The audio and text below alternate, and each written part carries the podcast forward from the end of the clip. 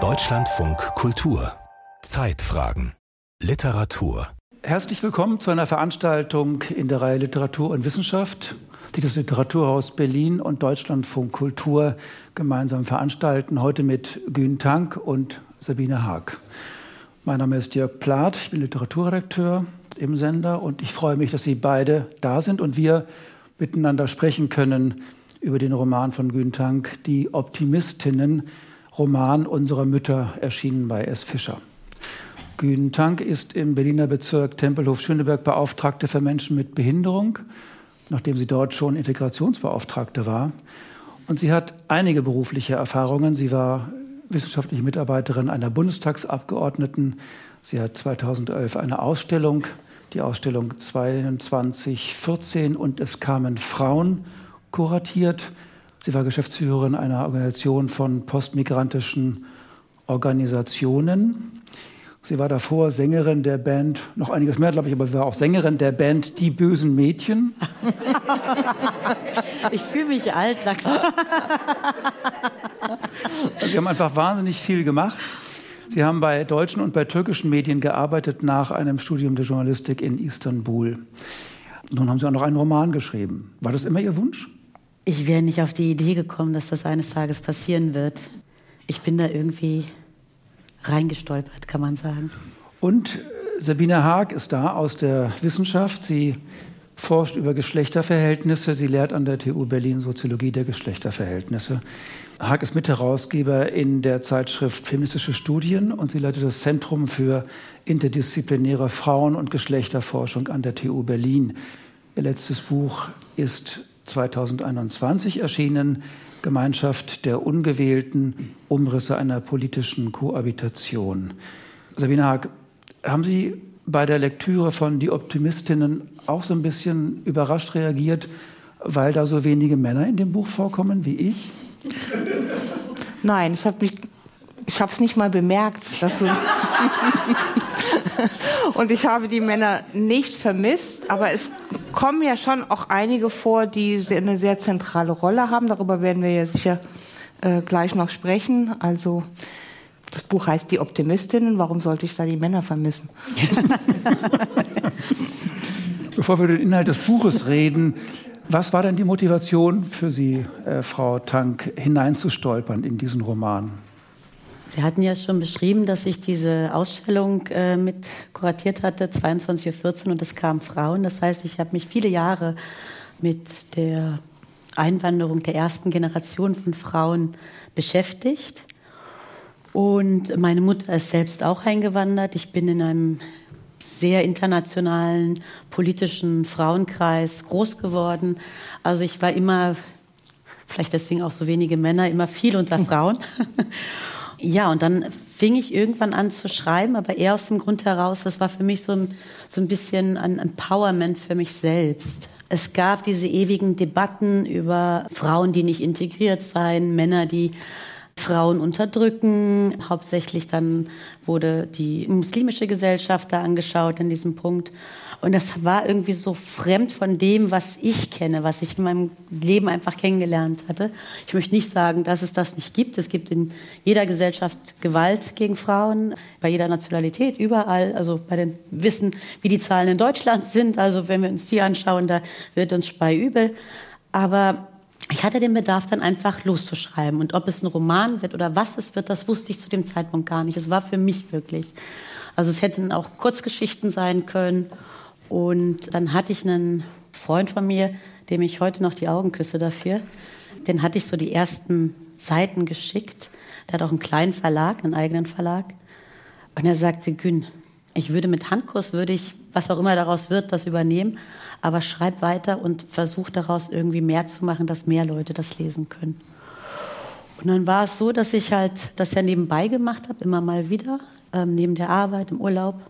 Und dann das Glück hatte, in Anführungszeichen, ich war schwanger mit Zwillingen und war dann zwei Monate im Krankenhaus. Und was macht man da? Man schreibt ein Manuskript zu Ende. also ich kann sagen, wirklich ein, zwei Tage vor der Geburt der Kids ähm, war das erste Manuskript fertig. Ich bin immer noch nicht bei dem Buch, weil, weil davor stellen sich mir immer einige Fragen. Zum Beispiel heißt im Untertitel dieses Buch Roman unserer Mütter. Und man fragt sich dann eben gleich, welches wir ähm, da gemeint ist, unsere Mütter. Dann ist es auch das, was man heute auch oft schreibt. Es ist autofiktional. Man denkt immer, ja, da deckt sich doch so ungefähr einiges in ihrem Leben mit der Geschichte einer der beiden Erzählerinnen, also der Ich-Erzählerin im Roman, die mhm. auch die Tochter der Hauptperson ist. Zweiter Erzähler, der erzählt von der Mutter. War das eine bewusste Entscheidung, so einen autofiktionalen Roman zu schreiben? Ich bin da wirklich so ein bisschen reingeschwommen. Ich hatte keine Planung im Vorfeld, ich werde über diese Figur und jene Figur, sondern die Figuren sind irgendwann zu mir gekommen und sind zu etwas geworden. Also der Dede zum Beispiel hier in dem Roman, der Großvater, mit dem habe ich sehr viel gesprochen.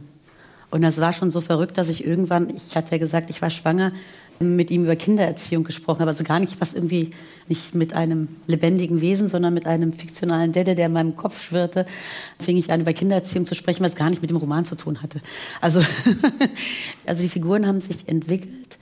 Ich glaube, das geht jeder Autorin so. Ähm, aber wenn ich in Science Fiction schreibe, irgendwie kommt da natürlich immer ganz viel von einem selbst mit auch hinein, auf die eine oder andere Weise.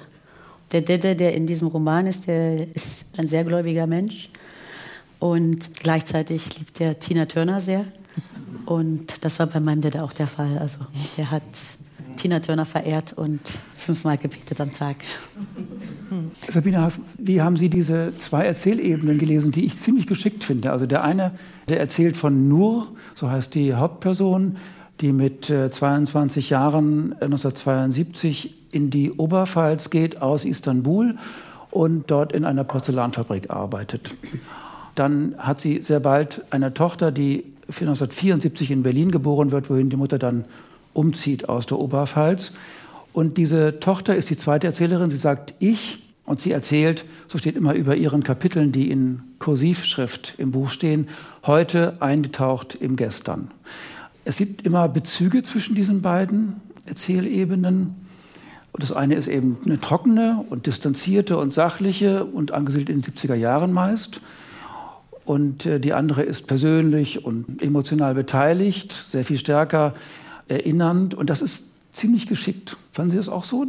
Ja, aber ich würde gerne noch äh, zu dem vorherigen Punkt was sagen. Äh, wenn wir Roman unserer Mütter jetzt nicht so ganz streng buchstäblich verstehen, ähm, sondern vielleicht auch ein bisschen über, in einem übertragenen Sinn, ähm, dann würde ich jetzt nicht sagen, ja, es, es ist der Roman meiner Mutter, jetzt in einem stark biografischen Sinne, aber durchaus äh, der Roman ähm, einer Genera bestimmten Generation von Frauen, nämlich die Generation, die unsere Mütter äh, durchaus gewesen sind. Also ähm, Frauen, die sich zum Beispiel das Recht auf Erwerbstätigkeit erst einmal erkämpfen mussten, die ähm, in Erwerbstätigkeit, auch wenn sie, ähm, wie im Fall äh, dieser Frauen, Fabrikarbeit ist, also noch keine sozusagen qualifizierte Arbeit, doch darin schon ein Stück an Autonomie gefunden und gewonnen haben. Ähm, es kommen ja auch ein paar Frauen vor, die nicht äh, migriert sind, äh, reale äh, Figuren, also Brigitte beispielsweise, über die wir vielleicht auch noch sprechen werden, die eine ja nicht ganz unwichtige Rolle sozusagen in einer bestimmten Phase hat. Es gibt eine Figur, ähm, Margarete Steinmann aus den 1920er Jahren, die nur als ähm, Erzählung sozusagen auftaucht, an einer ganz interessanten Weise, wie sie in die Geschichte hineinkommt, finde ich. Da werden wir vielleicht auch noch drüber sprechen. Das fand ich besonders persönlich sehr, sehr schön. Also insofern, wenn wir das ein bisschen loslösen von einer, einem ganz engen biografischen Verständnis, dann kann ich schon sagen, ja, das ist äh, der Roman unserer Mütter äh, in diesem beschriebenen Sinne. Ich, ich musste auch ganz kurz, weil mhm. ähm, das ist mir vorhin auch noch, ich habe es jetzt nur vergessen gehabt, eingefallen.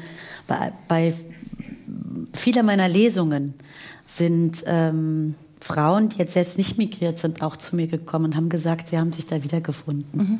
Also es waren dann so, ähm, mhm. jetzt, äh, mhm. wo du das nochmal ähm, mhm. deutlich machst, auch So, so Sachen wie, also da, da sind, also ich werde nie vergessen, die eine Frau hat wirklich, sie hatte Tränen in den Augen und hatte gesagt, du, ich war eine der Frauen, die ähm, erstmal zu Hause geblieben ist, weil mein Ehemann mhm.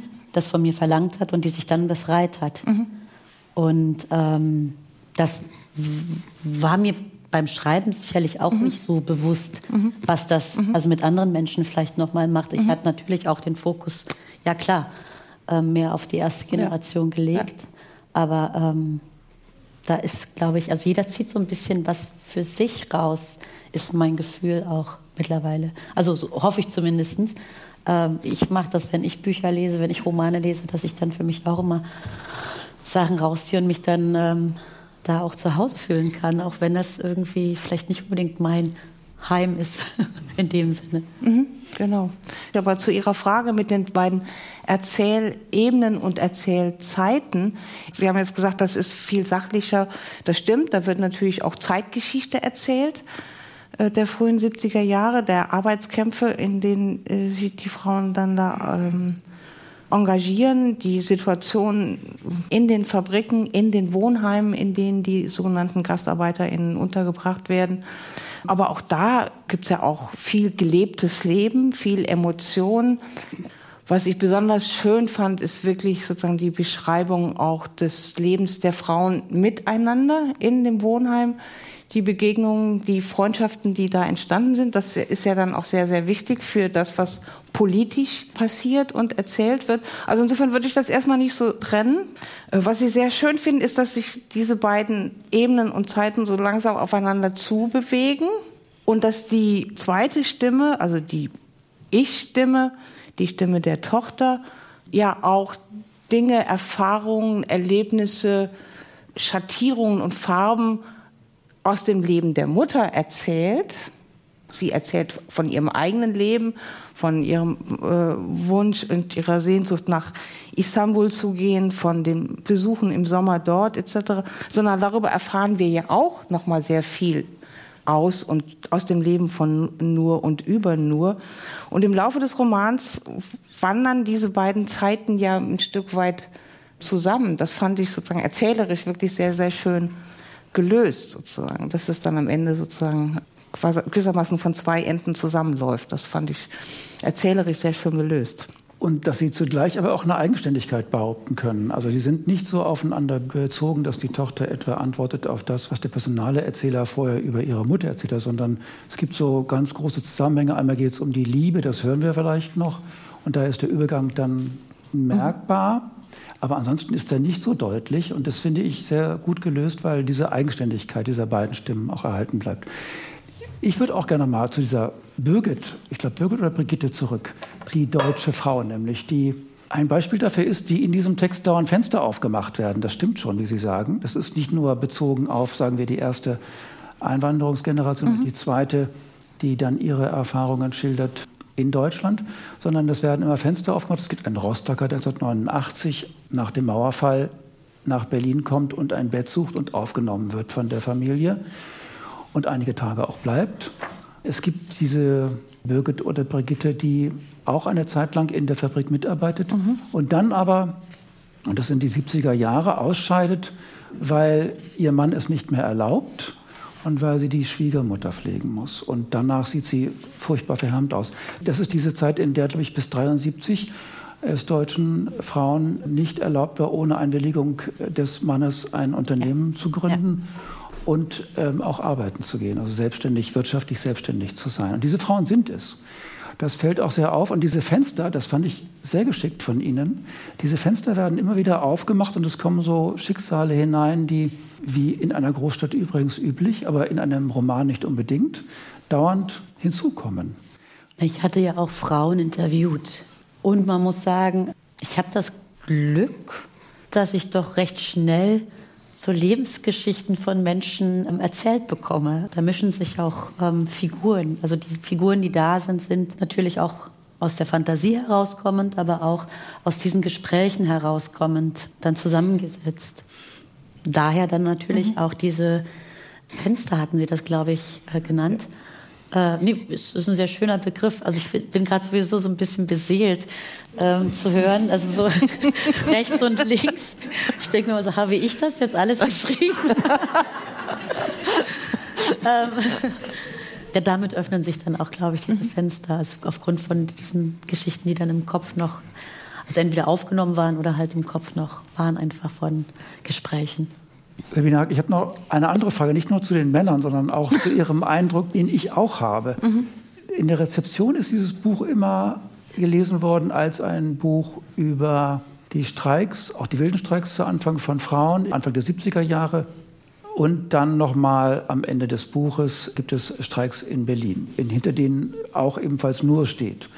Und Sie erreichen noch einiges. Sie erreichen die Abschaffung der Leichtlohngruppen, also dieser schlechten Bezahlung die äh, speziell ersonnen war für Frauen. Und es gibt aber in der Mitte des Buches, was ist mein Eindruck, gibt es eigentlich eine sehr lange Strecke, in der es um den Zusammenhalt mhm. und um das Zusammenleben und um einen familiären und auch einen europäischen Zusammenhang mhm. geht mit Leuten, die entweder in der Fremde sind, mhm. die sich mögen, die miteinander gerne leben, wie Thülei und Nur etwa. Und da ist natürlich immer auch die Rede davon, wie arbeitet man. Aber es geht nicht um Streiks. Ja, es geht noch nicht um Streiks, das ist richtig. Ich meine, das ist natürlich schon in gewissermaßen der Höhepunkt, zumindest in der Erzählebene, Erzählzeit von Nur ist der Streik in Neuss in der Fabrik von äh, Pierburg, Automobilzulieferer. Ähm, wer sich mit der Geschichte von Arbeitskämpfen in der alten Westrepublik auskennt, weiß, dass das ein sehr zentrales Ereignis gewesen ist, die in der Tat dazu geführt hat, dass diese Leichtlohngruppe 2, wie sie damals hieß, ähm, dann auch in der Folge abgeschafft worden ist. Ähm, also das ist ein zentrales Ereignis, ist aber dennoch sozusagen in der Mainstream-Geschichte sozusagen der Westdeutschen wenig verankert. Das kann ich mir vorstellen, ist mit ein Grund, warum vielleicht die Rezeption darauf sehr stark sozusagen erstmal rekurriert hat. Ne? Dennoch würde ich sagen, sind die Episoden, die beispielsweise im Wohnheim spielen, die schildern, wie die Frauen, die dort aufeinandertreffen, also nur mit ihrer Freundin Thülei, dann kommt Mercedes aus Spanien äh, dazu, Cemil und sozusagen wie die Freundschaften zwischen den Frauen entstehen, das gehört ja schon auch ein Stück weit mit dazu, um verstehen zu können, warum sie dann sozusagen in der Lage waren, auch in der Weise politisch aktiv zu werden. Ne, wir reden über Frauen, die ja keine Möglichkeit gehabt haben, ansonsten sozusagen sich schon politisch zu engagieren aufgrund der Situation, in der sie in der Bundesrepublik gelebt haben, sozusagen. Ne? Also sich politisch irgendwie in Gewerkschaften einzubringen, war kaum noch möglich. Es sind ja auch wilde Streiks sozusagen. Die Gewerkschaften mussten ja für diese Themen auch erstmal aufgeschlossen und gewonnen werden, sozusagen, dass das relevante Themen sind für eine Gewerkschaft gegen die Eingruppierung in Leichtlohngruppen vorzugehen, sozusagen für die Arbeitsrechte von Frauen äh, sich zu engagieren. Also die Frauen brauchten sozusagen ein anderes Fundament, andere Ressourcen, um politisch aktiv zu werden. Und das sind genau die freundschaftlichen Netze, die sie knüpften. Da bringt nur als Figur sehr viel für mit und hat ein vielleicht auch natürliches, sage ich jetzt mal, äh, Talent, um das Bild des Fensters nochmal aufzugreifen, sozusagen solche Kontakt auch herzustellen. Ich denke jetzt zum Beispiel an die Begegnung, als Nur und Tülay das erste Mal nach West-Berlin reisen und im Café Kranzler sitzen und sofort irgendwie in ein Gespräch mit dem Kellner sozusagen kommen und der Kellner bringt sie in Kontakt mit einer Freundin wiederum von ihm, Rosa, aus der Westberliner Hausbesetzerszene der 1970er Jahre die dann ja auch eine wichtige politische Unterstützerin und Ressource sozusagen für die Kämpfe ist. Für mich hängt das sehr stark zusammen. Ich glaube auch, ist also Neues ist ja so ein Streik, der wissenschaftlich sehr stark beleuchtet worden ist. Soweit ich weiß, weniger in Romanform äh, mhm. vorkommt. Also als ich Neues, die Geschichte von Neues kennengelernt habe, da war es für mich ein Empowerment-Prozess. Mhm. Und ich dachte so, hey, und da stimmt dann wiederum unsere Mütter. Das haben unsere Mütter gemacht. Die haben dafür gesorgt und unsere Mütter nicht bezogen auf türkeistämmige Mütter, mhm. sondern unsere Mütter bezogen auf alle Frauen, die da waren. Die haben dafür gesorgt, dass in Neuss es den ersten Betrieb gab, der befreit war von der Leichtlohngruppe. Ja. Die Leichtlohngruppe abgeschafft worden ist ja erst Anfang der 80er Jahre. Und das auch durch das Bundesverfassungsgericht, wo dann wiederum Frauen geklagt haben. Und Bundesarbeitsgericht. Bundesarbeitsgericht? Ja. Okay. Ich glaube, das Verhältnis von Gewerkschaften und Frauen und äh, MigrantInnen ist halt auch sehr spannend, weil, also es war immer sehr ambivalent. Auf der einen Seite war es halt die erste politische Plattform, wo man wirklich Politik machen konnte, weil Betriebsverfassungsgesetz es zugelassen hat, dass man Betriebsrat werden konnte, Betriebsrätin werden konnte. Also selbst, also auch und wählen durfte, also sowohl aktiv als auch passiv. Auf der anderen Seite aber ja immer so ein bisschen die Angst, es würde zu Lohndumping führen, wenn mhm. die jetzt da sind. Mhm. So und dieses ambivalente, ich würde fast sagen, es hat sich jetzt ein bisschen aufgelöst, aber irgendwo ist es immer mitgeschwungen.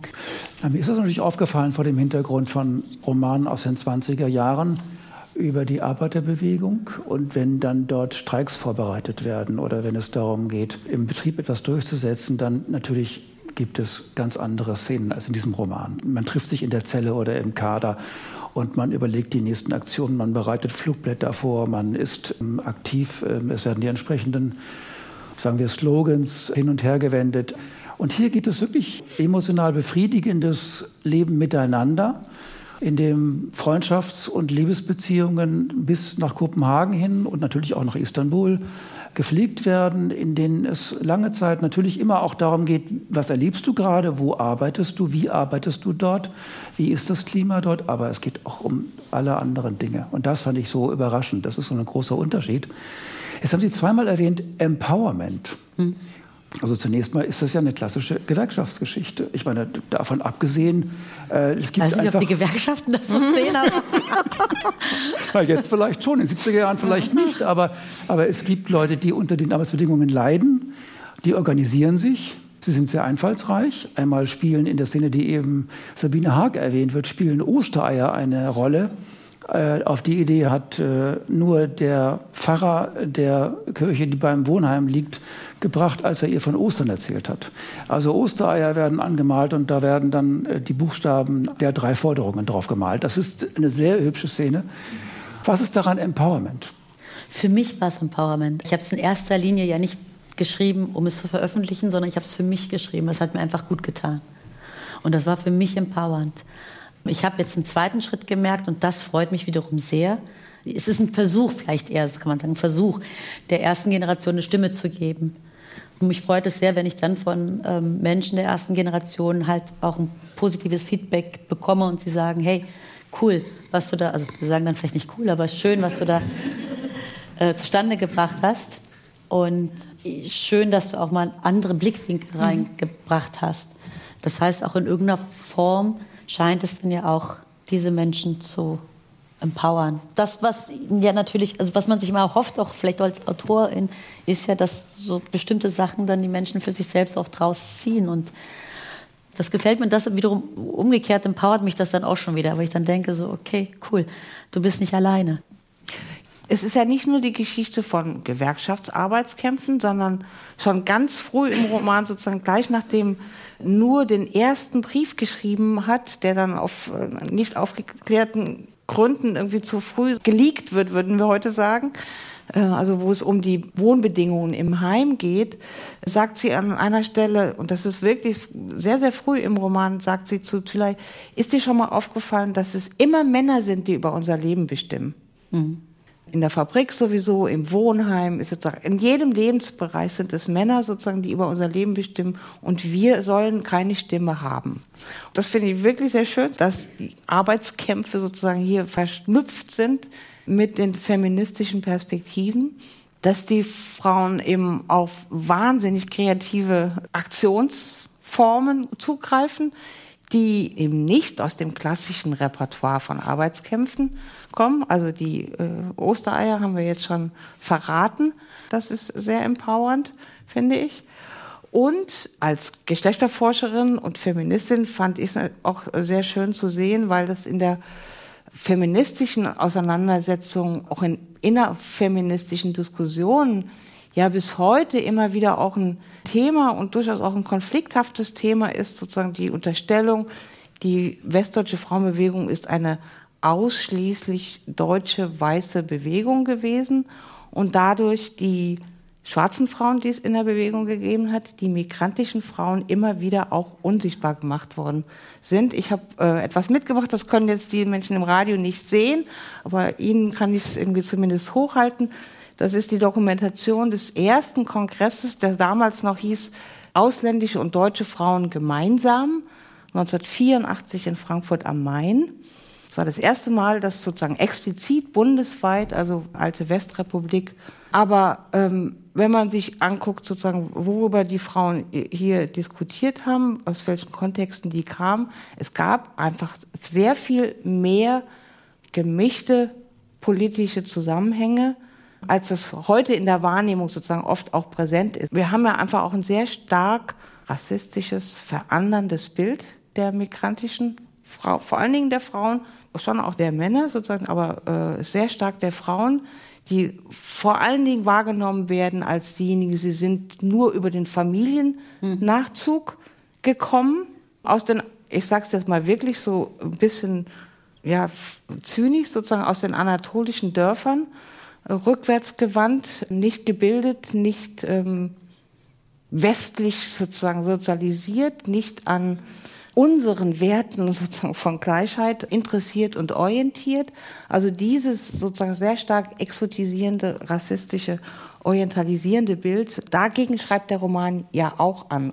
Ja, sie kam sozusagen aus ökonomischen Gründen, aber es kam ja auch Leute, die aus autoritären, diktatorischen Regimen geflohen sind, weggegangen sind, die weggehen mussten, um zu überleben intellektuelle Künstler und Künstlerinnen.